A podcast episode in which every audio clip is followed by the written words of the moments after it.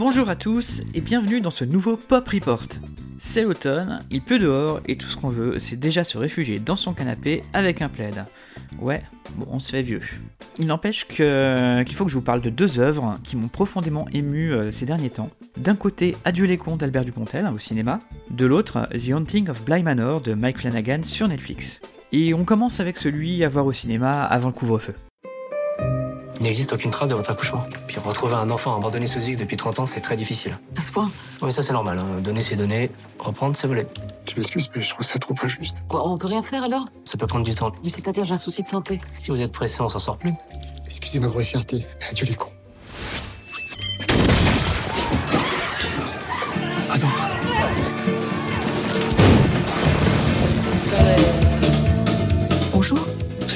Je suis sustrappée. J'étais à l'agence de santé. Excusez-moi de vous dire ça, madame, mais on kidnappe pas les gens pour leur demander de l'aide pour un dossier. On leur tire pas non plus dessus quand ils sont au travail. C'est sur moi que je tirais. Ah bon? Prévenez à l'intérieur. Est-ce qu'il peut récidiver? J'aimerais vous dire que non. Et maintenant, il est en fuite, en rage. Madame, si je peux vous aider C'est très gentil, mais je vois pas comment. Si je retrouve le dossier, vous m'aiderez? Waouh Trois ans après le triomphe d'Au revoir là-haut et son César du meilleur réalisateur, Albert Dupontel est de retour. Et loin du film historique, il revient à la fable contemporaine et sociale avec ses personnages en marge. Toujours, toujours des personnages en marge. La différence, c'est que maintenant, il a tous les moyens qu'il lui faut. Et avec toujours autant d'inventivité à l'écriture comme à la caméra. Avec Adieu les cons, il va donc raconter l'histoire de Suze, qui cherche à retrouver l'enfant qu'elle a eu adolescente, et elle part euh, dans cette quête euh, avec l'aide de JB, un fonctionnaire en complet burn-out. S'engage alors une quête remplie d'émotions, de suspense, puisqu'ils sont poursuivis par la police, mais aussi de rire cartoonesque. Tout ça, c'est donc du typique Albert Dupontel. Il faut dire que dès le début du film, sa patte est très présente. Il s'embarque directement dans une fable et n'hésite pas à mêler la drôlerie avec le drame et la dénonciation sociale. Il n'y a que lui pour mêler cette tendresse et cette colère avec un tel savoir-faire, et une telle sincérité aussi. Du coup, on passe du rire aux larmes en un rien de temps, et tout cela sur un fond de révolte qui fait réfléchir. Côté social, il n'hésite pas à brocarder la police ou à montrer la perte de lien entre les gens fixés sur leur portable. Côté rire, le cartoon est vraiment bien présent avec le personnage original de Nicolas Marié en archiviste aveugle tout droit sorti d'Amélie Poulain. Et côté émotion, la quête de Suze et le rapport à l'amour de JB vont vraiment nous faire sortir des larmes. Car oui, en tout juste 1h30, c'est un véritable tourbillon d'émotions auquel nous invite Dupontel, avec un duo euh, parfaitement assorti et associé à un, troisième larron euh, impeccable, et quelques guests qui font sourire sans détourner l'attention. Et pour raconter tout ça, Dupontel est en totale maîtrise de côté réalisation. Comme à son habitude, il nous propose un véritable objet de cinéma, euh, aux plans et aux mouvements de caméra qui sont vraiment étudiés, qui épousent la poursuite dans laquelle s'engagent ses protagonistes. Bon, je reprocherai peut-être le manque de diversité de la photo qui verse toujours dans des jaunes oranges, mais c'est un parti pris très travaillé qui illustre bien le crépuscule dans lequel euh, verse à la fois la société et les personnages. Ça fait donc totalement sens et ça apporte aussi une grande intimité à l'histoire pour justement décupler les émotions. Donc, euh, bah non, finalement, c'est pas vraiment un reproche. Côté, euh, réalisation, il n'y a rien à dire. C'est à la hauteur de, l'écriture et de l'interprétation. Car si cette fois Virginie Efira ne vous fait pas monter les larmes aux yeux, euh, là je peux plus rien pour vous. Elle est vraiment formidable dans le film, à l'aise dans l'univers de Dupontel et avec un personnage complexe qui évite le pathos qui aurait pu être lié à sa condition. Voilà, si avec ça je vous ai pas donné envie de bouger dans une salle de cinéma pour le voir, que voulez-vous? Bon, puis de toute façon, si vous avez envie, il y a d'autres films, hein, si le cœur vous en dit. Mais bon, Adieu les cons, c'est quand même un sacré morceau à voir au ciné. On poursuit tout de suite avec Bly Manor. Voilà. Nous pouvons passer à ton histoire.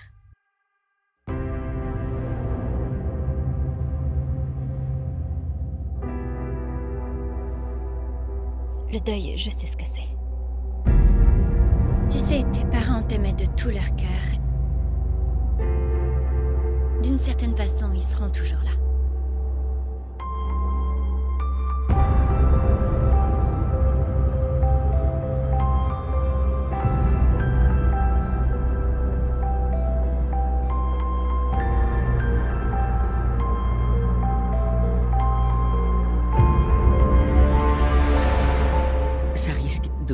Étrange, mais je fais rêves d'une autre personne.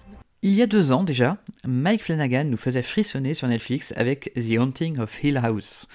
Un tour de force à la fois technique et scénaristique, parce que si la série était belle, avec des parties pris de réalisation euh, vraiment audacieux, elle s'attardait aussi beaucoup euh, sur les personnages et euh, sur les malédictions familiales pour lui donner vraiment une âme. Succès oblige, Netflix voulait donc une deuxième saison. Mais Flanagan ne va pas euh, aller directement euh, dans une suite de l'histoire de famille, ça n'aurait aucun sens. Il décide alors de transformer sa série en anthologie. Et donc cette seconde saison est une autre histoire, avec euh, d'autres personnages, une autre atmosphère. Les seuls points communs, c'est une maison hantée et certains acteurs qui sont de retour, mais dans des rôles différents.